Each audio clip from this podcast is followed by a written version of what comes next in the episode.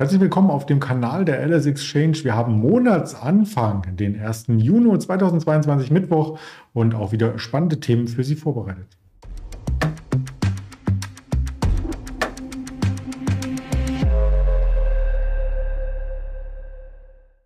Mein Name ist Andreas Bernstein von Traders Media GmbH und auch heute gibt es wieder viel zu berichten, insbesondere über Quartalzahlen, die in den USA anstanden und die gestern nachbörslich kamen.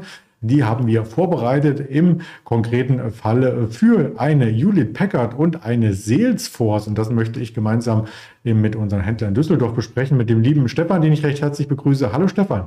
Hallo Andreas. Ja, zuvor noch der Risikohinweis. All das, was wir hier erzählen, sind reine Informationen, also weder Handelsempfehlungen noch Anlageberatungen. Ja, und der DAX, der braucht vielleicht auch ein bisschen eine Beratung. Der weiß nämlich heute gar nicht so richtig, wo er hin soll. Er ist nahezu unverändert. Genau, am Markt ist heute nicht so viel los, also relativ enger Handelsrange. Ähm, wenn wir nochmal einen Tag zurückgehen, was in den USA passiert ist, ähm, da gab es ja ähm, eine zwischenzeitliche Erholung nach schwachem Handelsauftakt, aber schlussendlich ähm, hatte Dow Jones dann äh, doch einen Verlust geschlossen und zwar halt einmal die Sorgen wegen den äh, gestiegenen Ölpreisen und der hohen Inflation in der Eurozone, die ja, also da entflammt ja so eine neue Diskussion, ob es vielleicht doch schnellere Zinsschritte gibt, beziehungsweise höhere Zinsschritte, also wie 50 Basispunkte sind da auch wieder eine Diskussion. Ähm, wenn man nach Asien geht, da gab es auch uneinheit, uneinheitliche Tendenzen, also der CSI 300 ähm, ja, trat mehr oder weniger auf der Stelle. Ähm, Hang Seng ging ähm, ja, 0,7 Prozent nach unten. Und ähm, ja, hier ist weiterhin im Fokus halt die ähm, ja, Zero-Covid-Strategie mit immer wieder neuen Lockdowns. So Beim DAX mittelfristig ähm, nähern wir uns immer mal wieder äh, den Verlaufshochs und Verlaufstiefs der letzten Monate, aber so richtig abkoppeln von dem 14.000er Bereich können wir uns scheinbar nicht. Ist ja noch nicht. Also ja, Jetzt gibt es ja auch nicht so viel Treiber, also Quartalszahlen sind jetzt eigentlich mehr oder weniger gelaufen. Ja, muss man halt jetzt weiter schauen, was ähm, an Wirtschaftsnachrichten kommt, also an Indikatoren und ähm, wie es mit der Inflation weitergeht. Genau, und das wirkt sich auch auf die Volatilität aus. Die ist rapide gesunken, wenn ich genau einen Monat zurückschaue, sogar um 30 Prozent. Damit sind wir schon wieder auf einem Level, ja, wo einige ihre Absicherungen am Kapitalmarkt relativ günstig einkaufen können. Könnte sein, könnte man meinen, ja. Genau, das wollten wir hier auch noch mit reinbringen und dann direkt in die Quartalzahlen reinschauen. Gestern der Salesforce, also äh, Software in der Cloud, das ist das große Thema und die Salesforce ist hier einer der ganz großen Player, auch im Dow Jones vertreten. Übrigens damals einen Ölwert ersetzt, die Exxon, die davor 92 Jahre im Dow Jones war. Aber das nur als Randnotiz. Wir blicken auf die Zahlen und die waren durchaus positiv.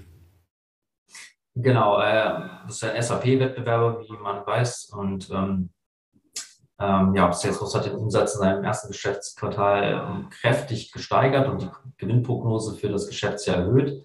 Ähm, der auf Cloud basierte ähm, Unternehmenssoftware spezialisierte US-Konzern bezeichnete ja, eine weiterhin starke Nachfrage. Sorgen von Marktbeobachtern über eine nachlassende Dynamik wischte Salesforce ähm, beiseite im nachbörslichen Handel verteuerte sich die Aktie um rund 9 Prozent. Ähm, bereinigte Gewinn, also IPS, ähm, wird bei berichtete Salesforce zwischen 4,74 und 4,76 Dollar liegen. Und ähm, ja, bisher war man von 4,62 bis 4,64 ausgegangen äh, und hat auf jeden Fall die Erwartungen der Experten erstmal geschlagen. Ähm, beim Umsatz ruderte Salesforce hingegen etwas zurück. Hier sollen noch 31,7 bis 31,8 Milliarden US-Dollar eingefahren werden. Und ähm, genau, Analysten rechneten hier mit etwas über 32 Milliarden Dollar. Ähm, aber Anleger haben scheinbar die Gewinnprognose stärker gewichtet und damit ging äh, die Aktie nach oben. Mhm. Und zwar jetzt auch natürlich im europäischen Handel vielleicht schon eine, eine, kleine Art Bodenbildung, denn auch die Aktie ist in dem ganzen Technologiestrudel, der abwärts ging in den letzten Monaten, mit äh, gefallen. Ja, Software braucht man, ob in der Cloud oder ähm, direkt ähm, fest installiert, das sei dahingestellt. Und für die Software natürlich auch Endgeräte. Und nachdem Dell schon sehr positive Zahlen gemeldet hatte vor einer Woche, kam nun Hewlett Packard um die Ecke. Wie sahen die denn aus? Ja, auch ähm, hier wurde auch ein starkes Quartal bei PC-Verkäufen äh, verzeichnet und die Gewinnprognose wurde angehoben. Ähm, Aktie war nachbörslich ähm, ja, gutes Prozent fester. Einmal wurde die, die Gewinnprognose für das Geschäftsjahr 2022 auf 4,24 bis 4,3 Dollar je Aktie ähm, angehoben. Und ähm, ja, was kann man noch dazu sagen? Der Nettoumsatz lag bei 16,5 Milliarden Dollar, 4 Prozent mehr als vor einem Jahr. Und ähm, das Unternehmen vermeldet für das zweite Geschäftsquartal einen Nettogewinn von einer Milliarde Dollar bzw. 94 Cent die Aktie, verglichen mit einem Nettogewinn von 1,2 Milliarden Dollar bzw. 98 Cent die Aktie im Vorquartal. Ähm, Umsatz im Bereich äh, Personal Systems äh, zu dem halt äh, PCs und Laptops gehören, betrug 11,5 Milliarden Dollar und lag dann um 9 Prozent über dem Vorjahresquartal. Und äh, ja, damit übertraf man die Schätzungen von Analysten ähm, leicht. Die lagen bei 11,4 Milliarden. Ähm, was zurückging, war der Umsatz mit Druckern. Ähm, um 7 Prozent ging der zurück auf 5 Milliarden Dollar, ähm, was aber auch auf Engpässe in der Lieferkette zurückzuführen ist. Ja, und wie schon gesagt, die Aktie ist jetzt nicht stark bewegt. Also, ja. Mhm. Das kann man schon für die letzten äh, Monate sagen. Die Aktie ist kein äh, Volatilitätswert.